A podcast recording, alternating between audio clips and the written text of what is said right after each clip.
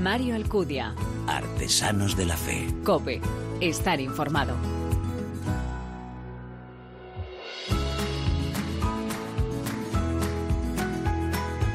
¿Qué tal? Bienvenido a esta nueva entrega de Artesanos de la Fe en cope.es, la quinta ya de nuestra segunda temporada, un espacio en el que te ofrecemos cada 15 días esa mirada diferente a la vida desde la fe, un espacio donde se dan la mano el testimonio, la lectura y la música, elementos esenciales en esa imagen de la iglesia joven a la que nos convoca el Papa, capaz de dar testimonio con el corazón, con la palabra y con las manos. El arzobispo de Pamplona, Monseñor Francisco Pérez, señalaba en su carta, con motivo del mes misionero extraordinario que acabamos de celebrar, la importancia de subrayar el testimonio de los cristianos. Para ello, nada mejor que mirar a aquellos que han adquirido la plenitud del amor en el camino de la santidad y han sabido entregar su vida sin restricciones siempre dispuestos a cumplir la voluntad de Dios.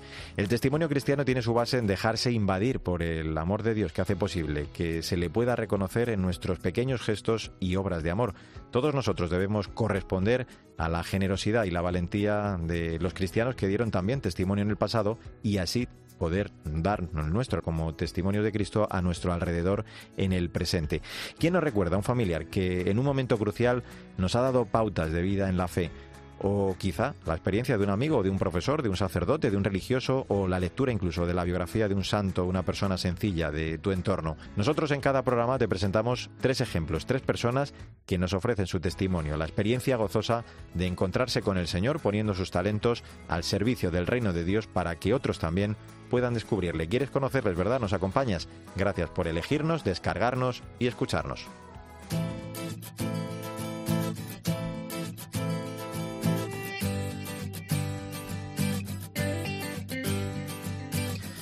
Vamos a hablar en estos primeros minutos de abuelos, esas personas que forman, que conforman la raíz de nuestra vida, a los que desgraciadamente no siempre se les trata tan bien como merecen. El Papa nos ha recordado en más de una ocasión que un pueblo que no se preocupa por sus abuelos y no los trata bien es un pueblo que no tiene futuro. Y vaya, ¿eh? si esto es cierto, la Iglesia mira a las personas ancianas con afecto, con gratitud, con estima, porque son parte esencial de la comunidad cristiana, pero también de la sociedad. Sandra Madrid, muy buenas. ¿Qué tal, Mario? Me imagino que ratificas, ¿no? Esto de que quien tiene un abuelo tiene un tesoro. Ya lo creo, es una suerte, una bendición poder contar con ellos. Su madurez y sabiduría acumuladas a lo largo de los años ayudan a los más jóvenes en su crecimiento. Como dice Francisco, su experiencia constituye un tesoro precioso, indispensable para mirar al futuro con esperanza y responsabilidad. ¿Y qué decir de su papel en el ámbito familiar? ¿Cuántos abuelos cuidan de sus nietos, transmitiendo con sencillez a los más pequeños la experiencia de la vida, los valores espirituales y culturales de una comunidad y de un pueblo. Pero hoy aquí planteamos otro asunto, cuando esta dedicación es sobrevenida para sentirse útil por la situación de crisis. En España tenemos medio millón de personas mayores de 50 años que están en el paro. Su retorno al mercado laboral parece un obstáculo insalvable. El 61% de todos ellos no han sido convocados a ningún proceso de selección en el último año. Pues eh, sí, todo esto además es lo que se entremezcla en el trabajo que ha llevado a la gran pantalla nuestro invitado, un film en el que el protagonista es un abuelo, Isidro Hernández, que interpreta de forma brillante, por cierto, Carlos Iglesias, que junto a dos amigos, también abuelos, Arturo y Desiderio, a los que dan vida Roberto Álvarez y Ramón Barea, demuestran poniendo en marcha un negocio que cuando la experiencia Sandra ya no cuenta, emprender es el camino. Una comedia emocional muy recomendable para ver en familia, dirigida por Santiago Requejo, donde nos deja ver la realidad misma de la vida. Isidro, un hombre parado de 59 años, al que la crisis expulsó del mercado laboral. La realidad misma, los mayores son relegados socialmente, prácticamente parece que solo pueden dedicarse más que al cuidado de los nietos, algo importante, desde luego. Su cualificación puede impedirles terminar de la forma ideal su vida laboral y por eso este hombre decide poner en marcha el proyecto de su vida. Como imaginas, no sin muchas trabas y complicaciones. Bueno, pues eh, Santiago Requejo, como dices que es nuestro invitado, yo le recordaba por ser uno de los artífices de My Feelings, esa red social para rezar y cambiar el mundo mediante la oración, pero claro, hoy vamos a centrarnos en su faceta como director de cine. Santiago Requejo, gracias por atender la llamada de Artesanos de la Fe. ¿eh? Gracias a vosotros. enhorabuena por la película que, por cierto ya te confieso, a mí me ha encantado. ¿A ti qué te mueve? ¿Qué te inspira a escribir este guion y meterte en esta dura empresa de hacer una película en un tiempo como este en el que, bueno, yo me imagino que no es fácil, ¿no? El hacer una producción así. Bueno, pues en primer lugar, muchas gracias por, por las palabras y, bueno, al final eh, para mí ha sido, ha sido un sueño. Eh, desde muy pequeñito siempre he querido hacer cine. Yo me acuerdo de cuando tenía ya 8 o 9 años, todos mis amigos querían ser futbolistas, yo quería ser director de cine. Y bueno, desde que acabé la carrera pues eh, monté mi productora y siempre con, con el objetivo de intentar hacer esa primera película. ¿Y por qué una primera película sobre esta temática? Pues porque al final ha sido un tema que nos ha afectado a, todos, ¿no? No solo ese medio millón o, yo te diría casi un millón de personas mm. cuando nosotros empezamos, cuando Javi y yo empezamos a estudiar este guion, mayores de 50 años que el mercado laboral consideraba abuelos laborales, ¿no? que ya no, no, mm, eran, no eran considerados útiles para esta sociedad y nos parecía injusto, ¿no? Nos parecía que se hablaba mucho de la gente joven y del paro juvenil, hmm. pero muy poquito de, de, esas personas, ¿no? Y bueno, pues eh, decidimos poner el foco en ese colectivo y también, ¿por qué no hacer un homenaje al papel de los abuelos, ¿no? Eh, son los abuelos los que a día de hoy están haciendo la conciliación familiar posible. Eh, si nosotros pudiéramos ver por una mirilla dónde están los niños menores de tres años ahora mismo, eh, sabemos que están en, no en guardería, sino están a cuidar de los abuelos. Y también ha sido el abuelo y la abuela las que, los que con sus pensiones han, eh, han mantenido a muchas familias, no fruto de la crisis. ¿no? Entonces, nos parecía bueno una temática que, que, era importante poner en valor y, darles ese protagonismo que no estaban teniendo ¿no? En, los medios en general. Y, y, Sateo, lo has dicho tú, los abuelos desde luego son los que hacen posible la conciliación laboral y familiar en muchas casas. También eso queda reflejado en el propio Isidro, aunque él se revela en esa búsqueda de poner en marcha su el proyecto, pero otros como Arturo tienen que compatibilizar su labor de abuelo con la de empresario. Sí, al final, claro, es que eh, estamos en el año 2019, ¿no? Y yo creo que todo esto cambia mucho. O sea, un hombre o una mujer con, con 60 años son jóvenes, ¿no? Todavía. Eh, a lo mejor, o sea, hace 50, 60 años un hombre con una mujer con esa edad pues eran ancianos. Pero, no, decía que hace 50, 60 años eh, hombres o mujeres de esa edad pues eran ancianos. Pero a día de hoy no son ancianos. Son hombres y mujeres que tienen mucha vida por delante, ¿no? Entonces, eh, pues se ven en la obligación muchas veces de, ejercer de abuelos encantados, indudablemente, mm. pero también quieren seguir sintiéndose útiles y aportando a la sociedad, ¿no? Eh, a nivel profesional. A mí me gustaría ir, un poquito más, más allá. Yo creo que tuviste la suerte de, conocer, no sé si a tus cuatro abuelos, eh, disfrutar de ellos. ¿A ti qué te enseñaron? Y no sé si hay algo de ellos también en esta película, o al menos lo intentaste cuando la hiciste. Pues tuve la suerte no solo conocer a cuatro abuelos, sino además a dos bisabuelas. Y ah, indudablemente eh, hay muchos mis abuelos en esta película. Para empezar, el, nombre de ellos dos eh, eran Arturo y Benito. Lo que pasa es que cuando decidí que el actor tenía que ser Carlos Iglesias, le cambiamos el, nombre a Benito, le pusimos Isidro, que era el de mi bisabuelo, el padre de mi abuelo. y bueno, para mí mis abuelos, pues, eh, no sé, han sido eh, pues unos transmisores de, amor en mayúsculas, ¿no? De, ternura, de cariño, de comprensión de sentirte en casa. Para mí, después del amor de una madre, pues es que no, no, no hay nada equiparable, ¿no? Los dos han sido personas muy luchadoras, han sido emprendedores, eh, se han caído, se han levantado, han tenido un amor a su familia eh, inmenso, ¿no? Eh, por encima de todo y han sido personas profundamente humanas y solidarias con la gente que les ha rodeado. Entonces, de alguna forma, eso también he intentado, he intentado mostrarlo. También tenía mucho sentido del humor, personas muy positivas, muy, muy positivas a pesar de las circunstancias. Para mí, pues maestros, ¿no? Y referentes de los que mirarme, indudablemente. Lo que marcan los abuelos, ¿eh?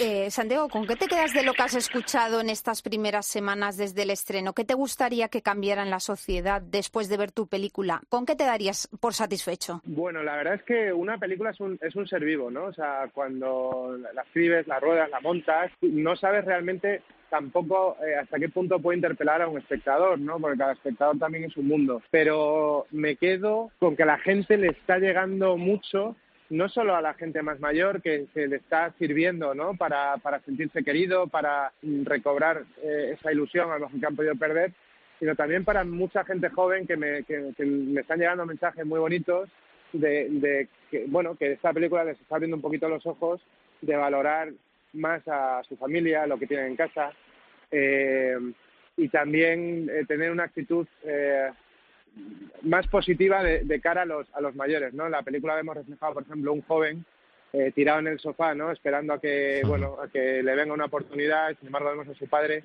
que no se resigna y sale a luchar, ¿no? yo creo que esta peli te viene a traer la, el mensaje de que, de que la edad, más allá de los años, eh, es una cuestión de, de, la ilusión que tú tengas, ¿no? Y, de los proyectos que tengas y del amor que tú pongas a esos proyectos, ¿no? Y cuanto más solidario, pues, pues más feliz, ¿no? Y, más joven, ¿no? Eh, y eso mm. sí me está llegando.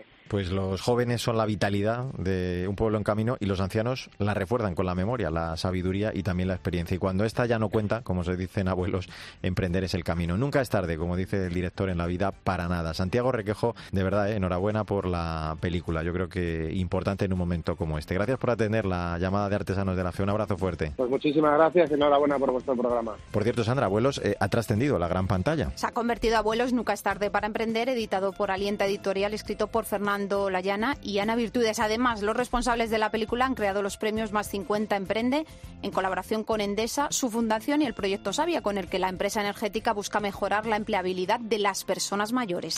Quien tiene un abuelo tiene un tesoro. Yo creo que ha quedado clarísimo después de esta charla con Santiago Requejo. Sandra Madrid, gracias y hasta la próxima. Aquí estaremos. Mario Alcudia. De la Fe. Cope. Estar informado.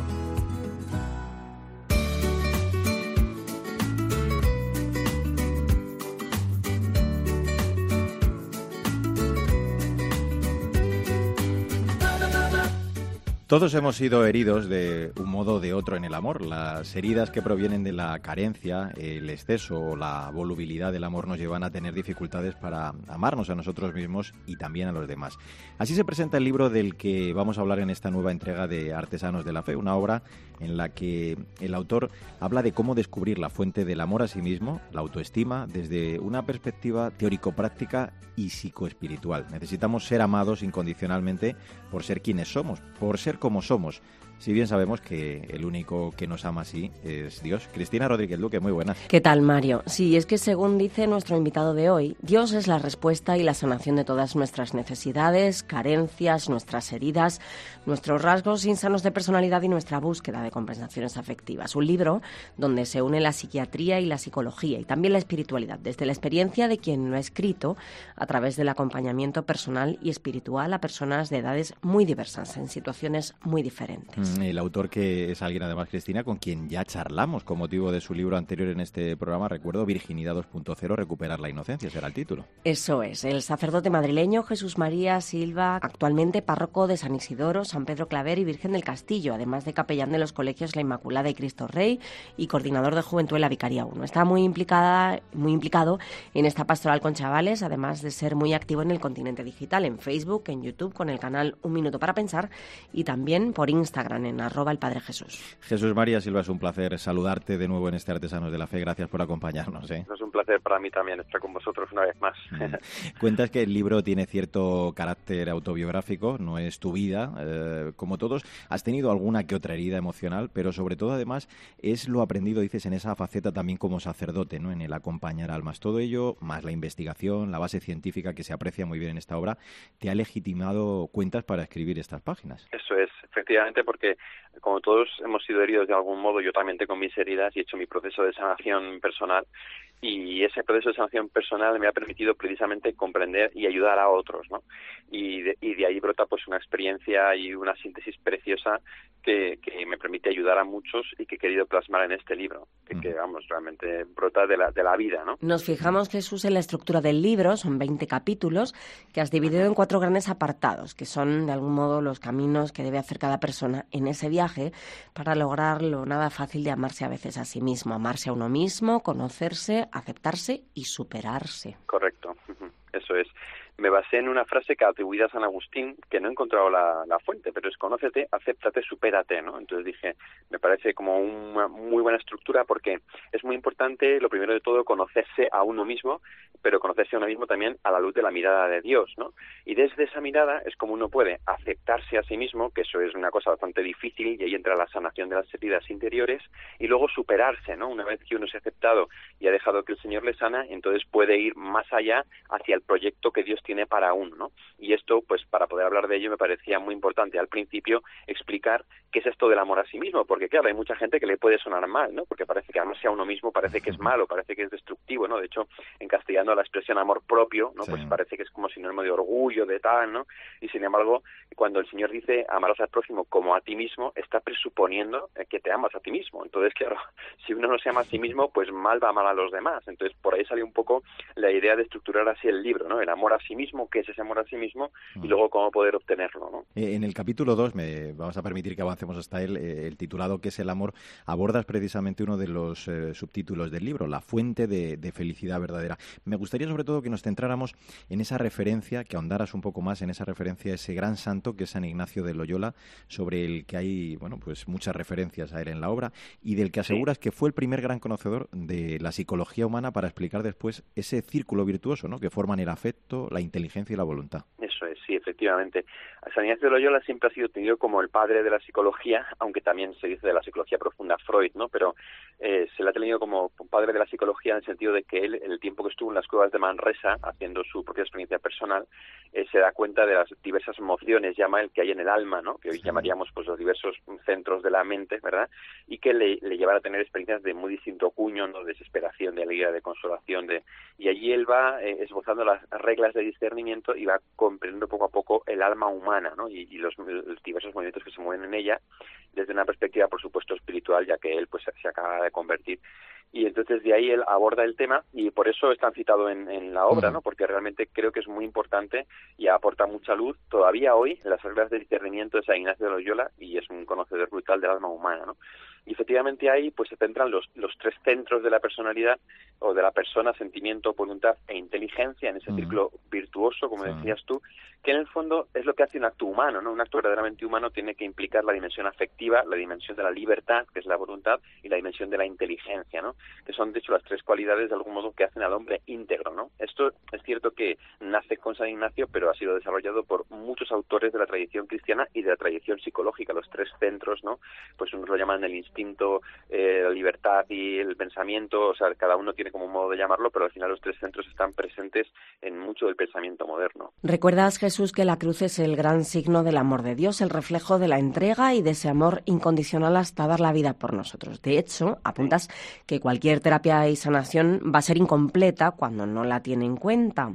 Y hay un apoyo entre todas las disciplinas. Para ser completa tenemos que ir al grano a eso, a eso que nos hace sufrir eh, de la mano de una sanación física, psíquica y también espiritual. Eso es importante porque hoy en día se ha puesto como muy de moda el concepto holístico, ¿no? Sobre todo en, en las psicologías de coste transpersonal y nueva era, que viene un poco a decir, pues como si todos fuésemos parte de un todo, ¿no? Pero entendido como si todos fuésemos Dios, con un panteísmo solapado. En el libro yo hago frente directamente a esta concepción porque yo en mi acompañamiento espiritual a personas me he dado cuenta de que mucha gente que acude a la psicología para sanar sus heridas les acaban derivando a un tipo de, de espiritualidad más nueva era, zen, ¿no? Un poco, pues que todo es Dios, que el centro del alma es Dios, y tienes que desidentificarte. Entonces yo abordo directamente este tema en el capítulo 4, diciendo pues que eso es una, eh, una incursión ilegítima de la psicología en el terreno de la espiritualidad y además derivada hacia eh, eh, intentar que el sujeto se sustente a sí mismo, ¿no? Se, se, sane a sí mismo y se, es como sujetar algo de la nada, ¿no? Del aire, ¿no? Nosotros tendemos de algo, que es el amor misericordioso de Dios manifestado plenamente en la cruz, ¿no? Que es donde alguien que no es, no soy yo, sino que es Dios hecho carne, me ama incondicionalmente y me redime y me sana de mis heridas. Por eso, para el creyente, la cruz es signo de gloria y el Señor dijo, pues cada uno cargue con su cruz, ¿no? No que la deje a un lado, que es muchas veces lo que parece que algunas eh, terapias que se deslizan hacia nueva era nos invita a hacer. O sea, a, afrontar la cruz, a abrazarla y desde la cruz del Señor sanarla, ¿no? Y desde ahí eh, es desde donde uno puede sanar de verdad porque la fuente del amor incondicional no es uno mismo, sino que es Dios el que nos ama incondicionalmente. Quiero eh, precisamente adelantar a esa parte del libro, a esa tercera parte, ese acéptate.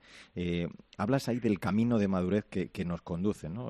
que es el Señor hacia esa sanación espiritual, en la que hablas también de una cosa muy hermosa que, que el Señor nos ha regalado y que yo creo, Jesús, que no se valora o se habla o se practica lo suficiente, ¿no? Como es la, la oración de sanación, el pedir al Espíritu Santo, eh, pues eh, la curación de nuestro ser, ¿no? Y también de nuestra historia particular. Sí, sí, sí, totalmente. De hecho, estoy totalmente de acuerdo contigo en que es algo que es un gran regalo que el Señor ha dejado en su iglesia, pero que muchas veces nosotros no aprovechamos lo suficiente, ¿no? Una oración de sanación, ¿qué es? Pues es una oración, como dice el libro, en el que alguien reza por ti al Señor en el nombre de Jesús para que el Espíritu Santo cure tus heridas, ¿no?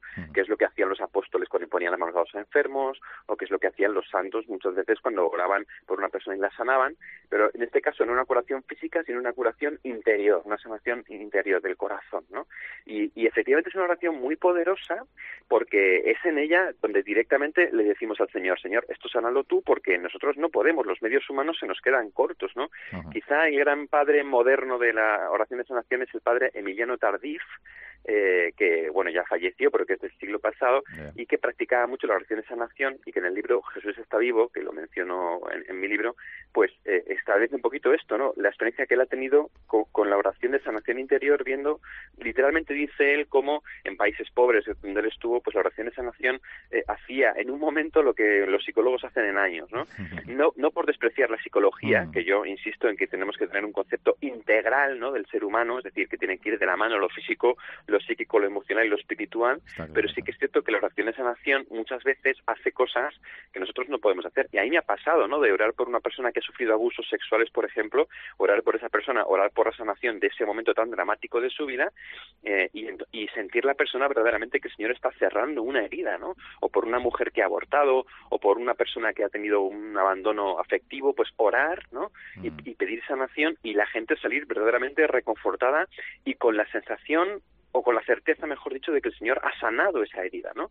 Y es un instrumento poderosísimo que estamos desaprovechando, mientras otras iglesias muchas veces lo utilizan, como la protestante, a veces quizá de un modo exagerado, hmm. pero que es un regalo de Dios. De hecho, la iglesia lo refrendó con un documento de la Congregación para la Doctrina de la Fe sobre las oraciones de curación, precisamente diciendo, esto es algo hermoso, bello, que, está en la tradición de la iglesia y que se debe utilizar, se puede utilizar. Llegamos, Jesús, al final del libro, al apartado Supérate, superación liberación, curación, como queramos llamarlo que conseguimos. Y para explicarlo pones como ejemplo lo que te decía tu director espiritual cuando eras un chaval, y es que cuando no dependemos de nadie, sino de nosotros y de Dios, de ahí podemos vincularnos sanamente para poder amar a los demás. La verdad que es difícil explicarlo de forma más sencilla.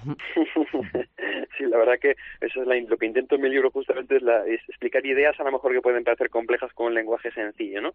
Y es que eso es muy, muy, muy importante. Es decir, al final, nosotros para poder vincularnos sanamente, con unas vinculaciones que no partan de la carencia o de las heridas o de, ¿no? Que, que no estén marcadas pues por los celos o por la posesividad o por el deseo de generar discípulos o seguidores, ¿no? Eh, en el caso de los sacerdotes, por ejemplo, necesitamos primero estar sanos nosotros, ¿no? Cuando nuestras vinculaciones, nuestra vinculación con Dios es sana, cuando nuestra vinculación con la familia de origen ha sido sanada de sus heridas y cuando nuestra vinculación con las personas que nos han hecho daño han sido sanadas, generamos un organismo sano de vinculaciones, ¿no? Utilizando el, el, símil del cuerpo, que es, que es Paulino, de 1 Corintios, en el capítulo 12, ¿no? Cuando habla de que todos somos parte del cuerpo de Cristo, ¿no? Mm. Que es una vinculación que es orgánica, ¿no? Es decir, cada uno somos un miembro del cuerpo de Cristo y el cuerpo, todos nos apoyamos unos a otros, todos estamos en conexión unos con otros, ¿no? Pero, como dice San Pablo, pues eh, no, el corazón no es ojo y el ojo no es pie, o sea, cada uno es lo que es, es como es, y se genera un organismo sano de vinculaciones eh, en un mundo que es individualista, ¿no? También, porque nuestro mundo, en el fondo, hay como muchos apegos y muchas heridas y muchas relaciones insanas o tóxicas, como se dice hoy, mm. pero al mismo tiempo se propugna un individualismo. Entonces caemos en que somos todos, en lugar de órganos de un cuerpo, engranajes de una máquina, ¿no? Entonces que al final es frío, es como eh, eh, que la cosa funcione y si una máquina y si una pieza no funciona, pues la, desechamos, ¿no? Mientras que en el cuerpo, cuando un órgano sufre, todo el cuerpo sufre con él y, se, y se implica en la sanación de ese órgano, ¿no? Mm. Entonces es muy importante eh, el volver a comprender la necesidad de vinculaciones sanas, de vinculaciones en el Señor, sin miedo, para desde ahí poder sanar las heridas de corazón del hombre y mostrar al mundo un modo diferente de amar, porque nuestro mundo está sediento de amor y el individualismo está machacando a nuestros jóvenes y a nuestra gente que vive sola, crece sola y muere sola, ¿no? Cuando nosotros somos capaces de, en la iglesia, que es ese cuerpo, generar vinculaciones sanas, empieza a fluir la sangre, ¿no? Por seguir con el símil y empieza a sanar los, los órganos gangrenados y empieza a fluir la vida, que no es otra cosa que el Espíritu Santo. Pues hay que dejarse de tanto mindfulness o la meditación zen u otras espiritualidades que nos centran solo en nosotros mismos, pero sin más, porque en estas técnicas la verdad que se ahoga algo tan esencial como es nuestra espiritualidad y bien sabemos que, que necesitamos del encuentro personal con el Señor, que desde lo más profundo de nosotros nos saca también para que le encontremos fuera y seamos también capaces de amar a los demás. Cristina, vamos a recordar, si te parece, el título de este libro. Te amarás a ti mismo como Dios te ama, la fuente de la autoestima, editado por palabra de Jesús María Silva. Pues eh, Jesús, enhorabuena de verdad por este libro, muy necesario en esta vida, eh, como dices, exageradamente ansiosa que apenas si nos deja tiempo para nosotros, para tomar conciencia del momento en el que estamos, para dedicar tiempo además también a la oración, al discernimiento o a la formación. Ha sido un placer charlar contigo. Un abrazo muy fuerte. Muchísimas gracias, un abrazo fuerte. Gracias a los dos. Y a ti, Cristina Rodríguez Luque, te espero en nuestro próximo programa, en este caso para seguir sanando nuestra sed con tan recomendables lecturas como siempre nos propones. Hasta la próxima. Adiós, Mario. Nos vemos pronto.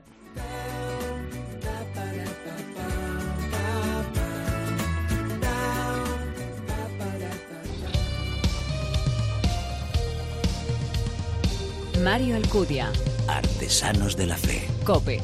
Estar informado. Tanto Dios el mundo amó que a su Hijo entregó para que todo aquel que crea tenga vida en él.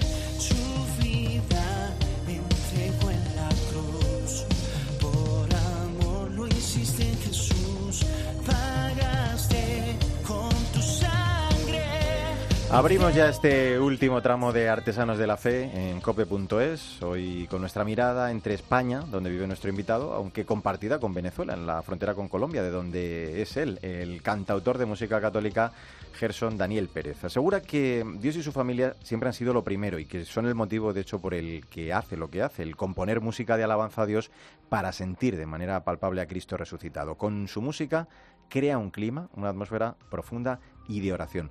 Tu amor es este tema que estamos escuchando, una canción que habla de que acompañados del amor del Señor todo es más fácil. Así ha sido la experiencia de nuestro invitado, que se encontró con Dios eh, apenas con nueve años. Hola Isa López Paramio. Hola Mario. Llena mi vida,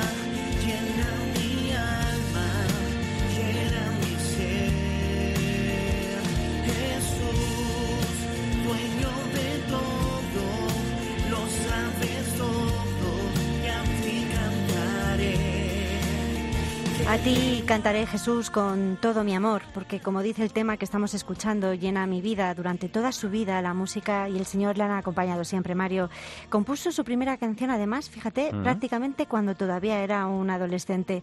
Según ha comentado en alguna ocasión, para él Dios es real, siempre nos espera con los brazos abiertos. Por eso Gerson dedica parte de su tiempo a entregar su vida a la evangelización y a mostrar el amor de nuestro Padre con sus canciones. Tu amor que me restaura, me abraza y me acompaña. Tu amor que no abandona, que resiste y que perdona. Tu amor me da el aliento, me persigue como el viento. Tu amor, tu amor es que me llenas, que tu sangre está en mis venas. Tu amor me enloquece y cada día por ti crece. Tu amor nunca me olvida, que más pediría a la vida si tengo, si tengo tu amor. Pues con este tema, si tengo tu amor, saludamos ya a nuestro invitado Gerson Daniel Pérez. Hola Gerson, ¿cómo estás? Hola. Hola, muy buenas. Muchas gracias por es un acompañarnos, gusto, ¿eh? pues, estar aquí en este espacio tan tan importante y para la evangelización, ¿no? Pues muy feliz y contento de conocerles y también eh, agradecido por el apoyo a la música católica, ¿no? Actualmente, Gerson, vives en España, decíamos, donde llegaste con tu familia y donde han nacido dos de tus tres hijas. Aquí continúas tu labor de evangelización a través de tu comunidad, pero también a través de la música. Dinos, ¿cuáles fueron los motivos que te llevaron eh, a venir aquí a España y por qué, cuándo y cómo también te das cuenta de que el Señor te llamaba a la evangelización a través de la música, como estamos contando? Sí, bueno, sí, hace unos años me hubiesen dicho que iba a estar haciendo lo que hago ahora, que es dedicar mi tiempo completo a la evangelización, pues no me lo hubiese creído, ¿no? Eh, pero es as- así es Dios, eh, nos sorprende y hay que dejarse sorprender por Él. Porque ciertamente cuando Dios sorprende y toque a- toca a la puerta del corazón, pues para llenarnos de alegría, de satisfacción, de encontrarle y darle sentido a la vida.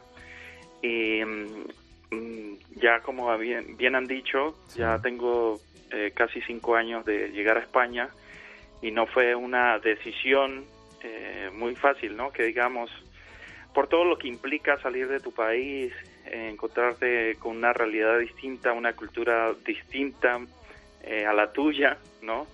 Eh, al venir a cruzar el charco, como decimos. Sí. Y, pero, pero bueno, ha sido de gran bendición ya estos casi cinco años en los que hemos estado aquí y hemos venido simplemente con una misión, eh, reevangelizar a aquellos que una vez nos evangelizaron a nosotros, ¿no? Eh, y todo por discernimiento de nuestra comunidad en Venezuela, que es eh, Verbo y Vida, una comunidad que nació de la renovación carismática católica. Y bueno, pues allí empecé mi experiencia con Dios. Bueno, de hecho fue mucho antes, a los siete años comenzó mi experiencia con Dios eh, a, raíz de una sanación de un cáncer en la vida de mi papá. Y pues esas son cosas que te cambian la vida por completo cuando el diagnóstico era opuesto a lo que a lo que uno pensaba, ¿no? Eh, los médicos decían a mi padre que iba a morir en seis meses porque el cáncer estaba muy avanzado, pero Dios como tiene la última palabra, pues mm. le dio esa gran oportunidad, primero para sanar su corazón, porque lo más importante es que cuando Dios llega a la vida del hombre, eh, más que sanar enfermedades, que lo hace, lo sigue haciendo, que no es historia, que no es mentira, que es una realidad ahora mismo, lo que a Dios le gusta hacer es sanar el corazón, porque de allí provienen todas las heridas, e incluso enfermedades, científicamente está comprobado, ¿no? Cuando no hay perdón en el corazón, pues, pues eh, se transforman en enfermedades, ¿no?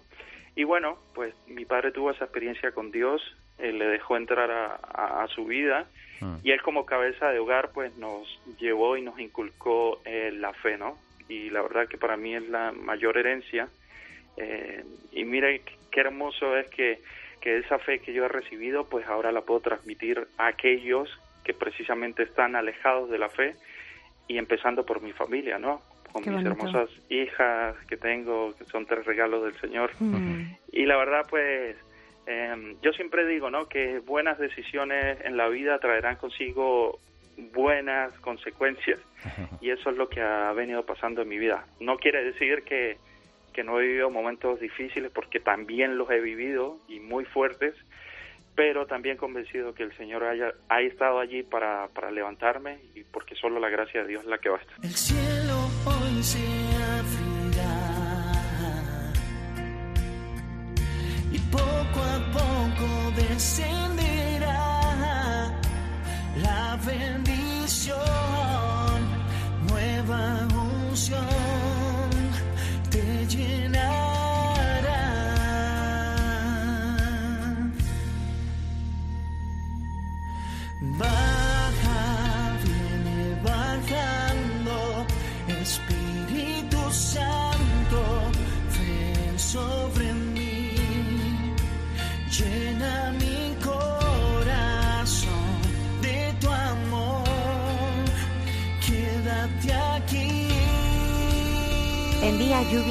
sobre mí, que me refresque y me dé paz tu gracia. Así es el tema, lluvia, que estamos escuchando y que cantas al Espíritu Santo, Gerson. ¿Alguna vez has comentado que el Señor nos da todo y lo mejor que nos conviene? Sí, sí, sí. Y el Papa lo decía, ¿no? El Papa San Juan Pablo II lo dijo en una ocasión, que Dios no quita nada, al contrario, Él lo da todo, hmm. ¿no? Y Él no da migajas, Él da lo mejor para sus hijos. ¿O acaso es que un buen padre no busca lo mejor para sus hijos? ¿no? Eso en, la vida diaria lo podemos ver. Los padres siempre quieren lo mejor para sus hijos. Si eso somos nosotros, como dice la palabra de Dios, que somos malos, sabemos dar cosas buenas a nuestros hijos, ¿cuánto más no, no dará Dios, no? Que es todo amor, que es el amor mismo.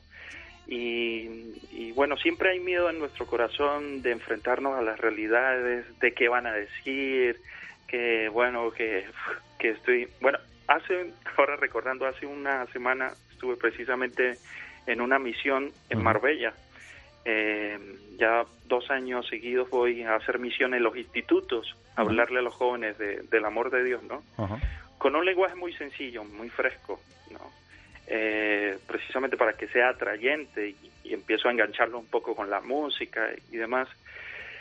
Y, y muchos de ellos eh, pues me decían, oye, pero es que eso a mí me da mucha vergüenza, eso es solo para las abuelitas, que vayan a la iglesia. Y yo les decía, no, Dios tiene para darte muchísimo más y, no necesitas ser, eh, eh, ser distinto, o sea, como eres, Dios te ama y te necesita.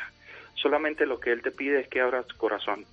Y, y, y cuando uno abre el corazón al amor de Dios, pues bueno, eh, realmente eh, empieza a darle sentido a su vida.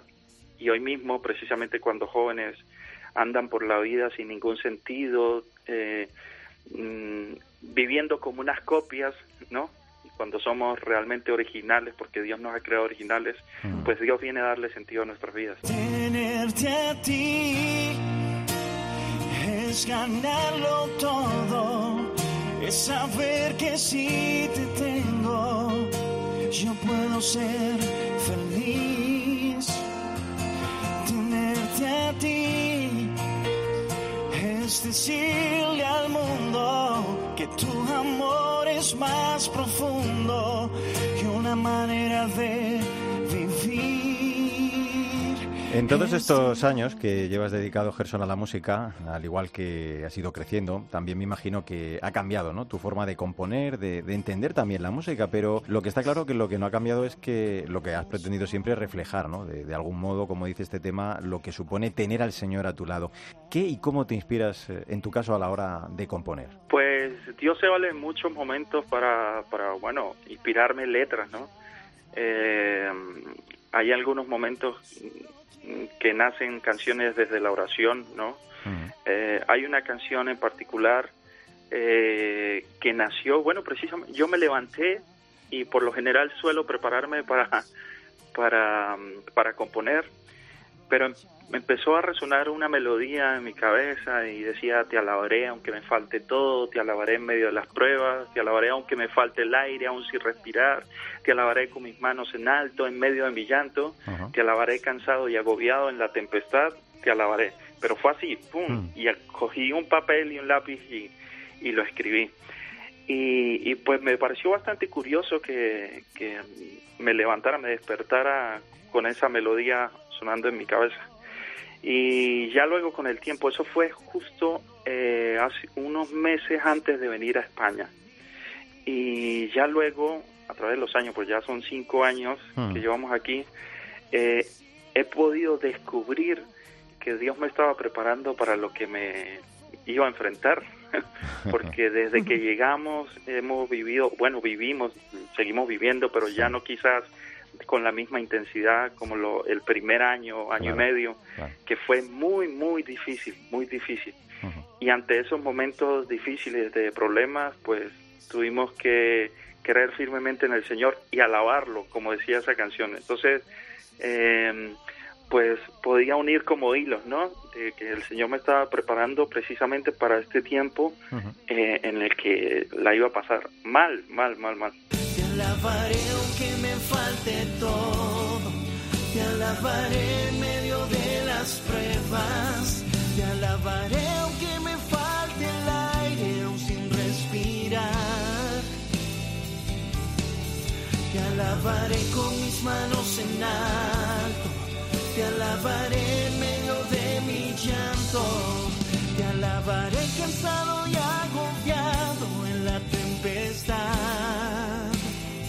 Gerson, has participado en grandes eh, eventos musicales, ¿no? La experiencia de poder participar, por ejemplo, en los conciertos de cielo abierto en el Auditorio Nacional de México, un concierto de música católica y adoración multitudinario.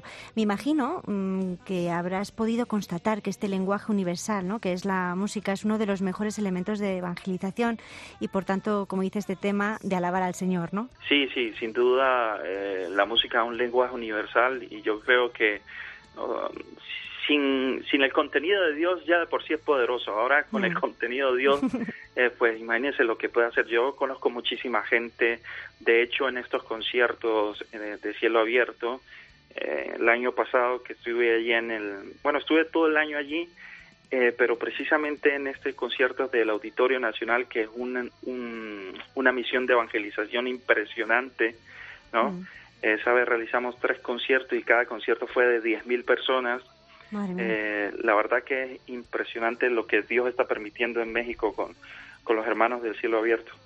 Y ya luego de esa experiencia, pues eh, recibía, ¿no? Eh, por las redes mensajes de las personas de que una canción le había tocado, que eh, hubo uno en particular que que mm, había optado por la vocación sacerdotal, pero ya como que mm, eh, se había enfriado muchísimo y a raíz de una canción pues se llenó de fuerza para volver a tomar el camino de la vocación sacerdotal. Y cosas como esas, pues bueno, pues eh, demuestran primero lo poderoso que es Dios y también el poder que tiene la música. Oye, hablando de todos esos actos en los que has participado, yo no sé si hay algún concierto, algo que tengas ya entre mente, algún disco quizá en el que estés eh, trabajando y puedas adelantarnos. Sí, bueno, eh, desde el, en el 2008 yo saqué mi primer disco, ya luego en el 2010 y desde el 2010 hasta la actualidad no he vuelto a sacar otro disco. Yo, mi trabajo profesional, eh, yo soy productor musical. Todos estos años lo he dedicado a, producir a, artistas de música católica de, varias partes ¿no? del mundo. Eh, y es un trabajo que me apasiona muchísimo. Eh, y ha sido como un tiempo también de preparación, ¿no? Para que resuene lo que Dios quiere, ¿no? Que el trabajo que haga, ¿no? ahora precisamente en el 15 de noviembre, este 15 de noviembre, pues ya estreno el primer single de este álbum que se llama Tú nunca fallas. Aunque esté cruzando la tormenta, aunque esté caminando en tempestad, sé muy bien que cumples tus promesas,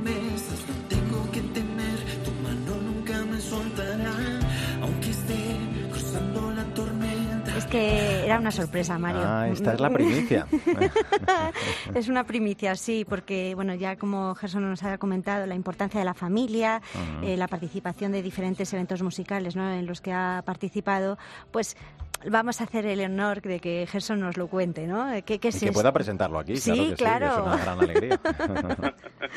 sí, bueno, este tema, eh, la verdad, también fue algo muy, muy curioso, muy curioso, eh, porque precisamente en esta misión que les comentaba que tuve en Marbella, en una de esas tardes, el sacerdote de la parroquia del Calvario, allí en Marbella, el padre Rafael, me dice, oye Gerson, em, necesito que por favor le cantes a los padres de los niños de catequesis mm. y, aparte de cantarles que les deje un mensaje mm. y bueno pues yo dócilmente pues bajé y, comencé a cantarles y a contarles un poco de mi testimonio mm. y vi a una mujer que estaba llorando, pero muchísimo, ¿no? Entonces ya cuando terminó la actividad, pues me impresionó tanto que quise acercarme para indagar un poco, ¿no? Porque de sus lágrimas. Y bueno, esta mujer comienza a decirme que también es venezolana. Y cuando le pregunto de qué región del país, me dice del Táchira. Yo le digo, yo soy del Táchira también. y le pregunto de qué parte del Táchira, porque nuestra región es muy grande. Y dice, soy de Tariba. Yo le digo, pero yo soy de Tariba también. no, y, y, eso no fue todo. Ya luego indagando un poco y ella contándome la situación y me muestra la foto de su esposo, me doy cuenta que su esposo fue amigo de mi infancia. Qué bueno. Qué bueno. Y entonces, pues ya eso me impresiona mucho más, ¿no? Yo digo, Dios siempre allana nuestros caminos para que nos encontremos en Él, ¿no? Y para que podamos ayudar y ser de bendición para otros, desde lo que tenemos, que no hace falta tener mucho para ayudar a otros. Y, esta mujer, pues, empieza a contarme su situación, el por qué estaba llorando. Tiene eh, un año aquí en España, vivió seis meses en Barcelona, luego se fue a Marbella, la estafaron y bueno, en fin, eh, la tenían asinada junto a sus dos hijos en un lavado, lavadero de carros, de coches, y tenían cuatro meses allí durmiendo en el suelo, ¿no? en una situación muy difícil. Entonces yo no me podía hacerme de la vista gorda ante esa situación, ¿no? Y bueno, ya nos fuimos luego a cenar con sus hijos como para que... Y empecé a tocar puertas y demás, a ver si podíamos sacarlos de ese lugar y bendito Dios, pues pues a la semana ya los estaba buscando para, para llevarlos a un lugar que encontramos, una casa en un pueblo y, y, la verdad. Entonces, esa experiencia eh, me llevó a recordar lo que yo viví en su momento, ¿no? Junto a mi esposa y mis dos hijas. Y entonces, pues en conclusión, eh, solo podía decir que Dios nunca ha fallado, que Él nunca falla. Eh, como dice la canción, aunque esté en medio de las tormentas, en medio de la tempestad, sé muy bien que cumples tus promesas, eh, tu mano, Señor, nunca me soltará. Entonces esa experiencia me llevó a recordar lo que Dios eh, hizo en un momento y sigue haciendo por mí. Y bueno, simplemente concluir con que Dios nunca falla. Mm. Pues no hay mejor forma de concluir, claro que no, porque es verdad, ¿no? El Señor nunca falla, como dice esta preciosa canción y esa preciosa historia detrás también. Eh, Gerson Pérez, músico y cantautor, muchísimas gracias por estar con nosotros. Ha sido eh, un verdadero placer el haber disfrutado contigo en este Artesanos de la Fe y te deseamos de todo corazón, pues eso, todo lo mejor y que sigas transformando también muchísimos corazones acercando a Dios a la gente con tu música. Un abrazo enorme. ¿eh? Un beso. Muchísimas gracias, Dios le bendiga y bueno, a seguir evangelizando que hay mucha tarea por hacer. Hoy las carreteras a veces tienen un camino, seguir para adelante, pero hay también una bifurcación. Y hoy el de Isa López para mí en este programa se marcha, ¿eh? coge uno de los lados de esa carretera, pero seguimos avanzando en la misma dirección. Yo quiero agradecerle muchísimo, eh, quiero mostrarle el cariño, mi admiración, lo mucho que he aprendido de ella durante estos 30 programas que hemos pasado juntos. Ha sido una experiencia de amistad y de fe compartida, quiero decirlo, y espero que esa carretera vuelva en algún punto a confluir para que sigamos caminando en este Artesanos de la Fe. Gracias, Isa López, para mí. Hasta siempre, Mario, y, y déjame comentarte que ha sido un verdadero honor, un placer, que ha sido una experiencia enorme trabajar contigo porque, bueno, eres, eres el mejor compañero y amigo. Y nada, también dar las gracias, aprovecho a todos estos artistas que pasan por Artesanos mm. de la Fe, que con su música y con su don, pues hacen tanto bien. Gracias, Isa López mí No te digo hasta siempre, solo te digo hasta luego. Por supuesto, ¿eh? hasta luego. Decía el Papa en una entrevista al final del mes misionero extraordinario que la Iglesia en salida, de la que nos habla, no es una invención suya, sino el mandato de Jesús para ir por todo el mundo y predicar el Evangelio. La misión, la Iglesia en salida, no es un programa, una intención que se realiza con el esfuerzo de la voluntad. Es Cristo quien hace que la Iglesia salga de sí misma. En la misión de anunciar el Evangelio te mueves porque el Espíritu Santo te empuja y te lleva. Como siempre te digo, no olvides que el arte de la vida es el camino que debe conducirnos a Dios. Te espero en nuestro próximo programa. Mario Alcudia. Artesanos de la Fe. Cope. Estar informado.